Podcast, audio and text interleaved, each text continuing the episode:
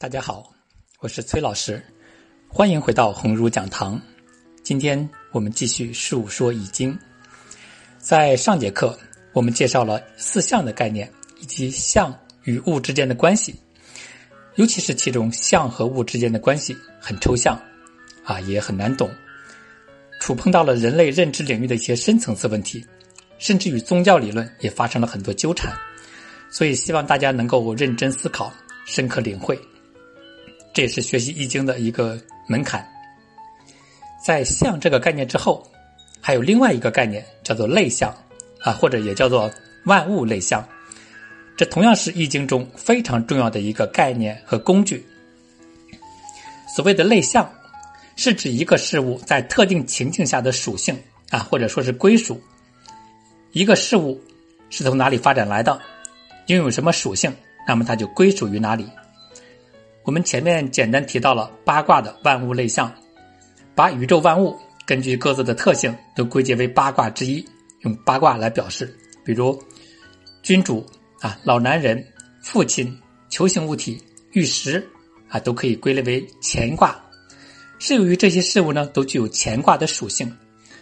那我们把雷啊、把震动、把龙、把长子、把树木，都可以归结为震卦。是由于这些事物都有震卦的属性，万物都可以归结为八卦。这一点呢，在梅花易数中表现的尤为明显。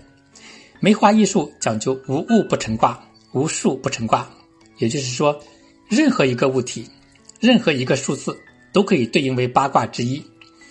因此，万物类象是梅花易数建立卦象的主要途径，同时也是我们学习易经、建立易学思维的一个重要途径。我们要争取啊，能够养成一种直觉反应。每当我们看到一个物体的时候，都能够立刻将它与某个卦象对应起来。比如，我们看到一棵大树啊，就可以对应到震卦；看到小草，可以对应到巽卦；看到一粒石子，可以对应到艮卦；看到一个老人啊，从东南方向而来，老人是乾卦，东南方是巽卦，因此就得到了天风姤卦；看到一个身穿红衣的中年女子。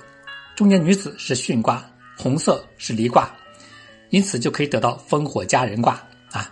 我们就养成这种直觉的反应，把万物与卦象，不论是八卦还是六十四卦，要建立起这种对应关系。八卦的万物类象呢，主要见于《说卦传》中，同时在《梅花易数》这一本书里面呢，有更加详细和全面的介绍。感兴趣的朋友可以去看看《说卦传》，去看看《梅花易数》。万物类象呢，并不是八卦才有的特性。除了八卦万物类象，易经中还有五行万物类象、四象万物类象、阴阳万物类象。比如女性啊，实体寒冷，这些都可以归为阴，是因为它们都具有阴仪的属性；男性虚体炎热，都可以归结为阳，是因为它们都具有阳仪的属性。这就是阴阳的万物类象。四象的万物类象呢，就是将宇宙万物归类到四象之中，啊，或者换句话说，是用四象来对应宇宙万物。在实际生活中，四象分别有各自对应的事物，比如在一年之中，四象呢分别对应春夏秋冬这四季，老阴对应冬季，少阳对应春季，老阳对应夏季，少阴对应秋季。在一天之中。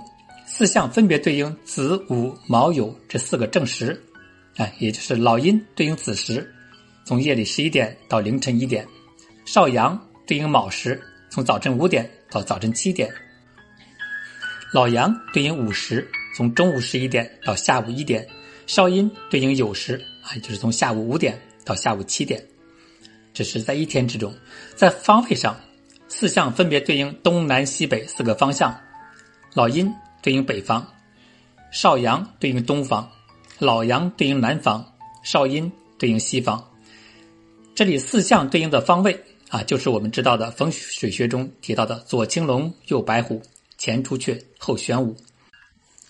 之所以说左青龙，右白虎啊，是因为我们中国的传统建筑呢，一般都是坐北朝南。当我们站在建筑物啊的位置向门口望的时候，那么我们左面是东面。是青龙位，右边是西面是白虎位，前面是南面是朱雀位，后面是北面是玄武位，所以才有了东南西北和前后左右的对应关系。这就是四象的万物类象关系。万物类象的本质是将宇宙万物进行归类，去假存真，破空见实，不断破除人类通过六根所见的幻象，也就是万物的表象和状态，去探究和认识物质的本来面目，从而获得大自在。同时，也正是由于有万物类象，《易经》才能成为一门宇宙建模学，为宇宙万物建立各自的时空全息模型。而这个时空全息模型，实际上就是在破除了万物的虚妄的表象、幻象、空相之后，或者说是在五蕴皆空之后，我们所见到的万物的真实面貌。可见，万物类象的方向就是从万物的万象不断的归纳、收缩、化繁为简。先是将万物类象到八卦，再类象到五行，再类象到四象，再类象到两仪，再类象到太极，最终类象到无极，类象到道。所以，我们看到，将万物归类到八卦之后，八卦还有自己的五行属性，五行还有自己的四象属性，四象有自己的阴阳属性。比如，我们说玉石啊，它的八卦属性为乾卦，乾卦的五行属性是金，那么它的四象呢是属老阳。两仪呢属阳，一辆汽车八卦它的属性是坤卦，坤卦呢五行属土，四象属老阴，两仪属阴。啊，我们知道无极创生了太极，太极再创造了万物，这个宇宙更多的奥秘和真谛存在于无极世界之中。不过由于我们的认知能力有限啊，或者说我们的六根有局限性，至今我们无法勘破有和色的障碍。进入空和无的境界，所以我们目前呀，也只能够把万物类向了太极。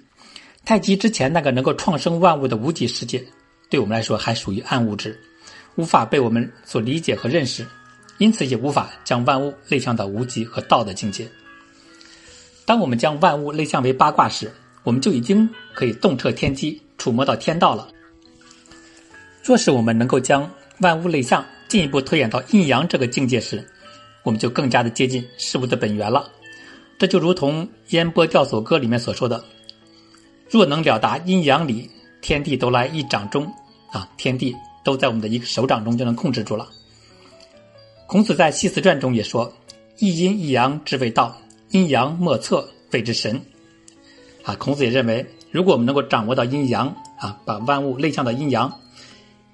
那么我们就已经是近乎神灵一般的存在了。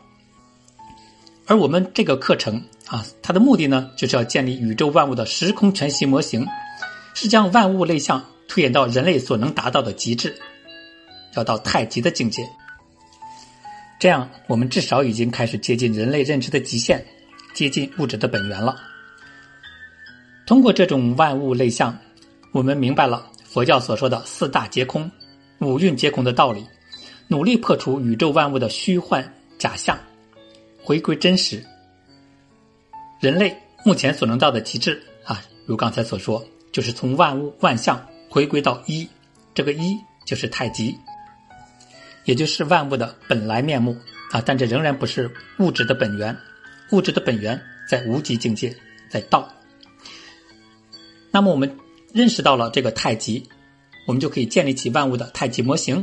也就是万物的时空全息模型，所以老子在《道德经》中对万物本源的这个一啊给予了高度评价啊。他说：“昔之得一者，天得一以清，地得一以宁，神得一以灵，谷得一以盈，万物得一以生，猴王得一以为天下正，其治之也。为天无以清，将恐裂；地无以宁，将恐废；神无以灵，将恐歇。”古无以盈，将恐竭；万物无以生，将恐灭；猴王无以正，将恐绝。啊，老子对这个一，啊，对这个太极，或者说对这个物质的本源本质，啊，给了高度的评价。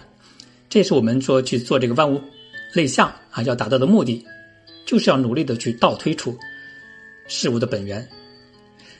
但是我们还要注意到一点啊，在进行。万物类象的时候，有一个需要特别注意的概念，我们在前面给万物类象做定义的时候啊，用了一个限定词，叫做特定情境下。万物类象是万物在特定情境下的属性。万物的属性具有多元性，不是唯一的。同一事物在不同情境下，可以有多种不同的类象和属性。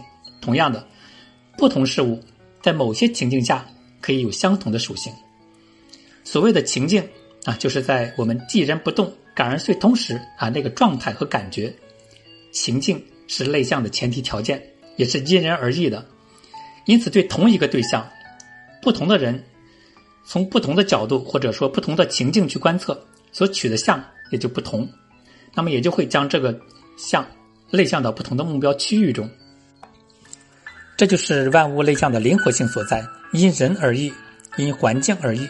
因对象而异，啊，我们举个例子，让大家更能够更好的理解这一点。比如，一个男人进入我们的感知范围，那么 A 看到的是个老年人，所以可以把它归类为乾卦；B 看到的是一个穿着黑衣服的人，可以把它类向为坎卦；C 看到的是一个站在东北方的人，因此可以把它类象为艮卦；D 听到的是他走路的声音，因此可以把它类象为震卦。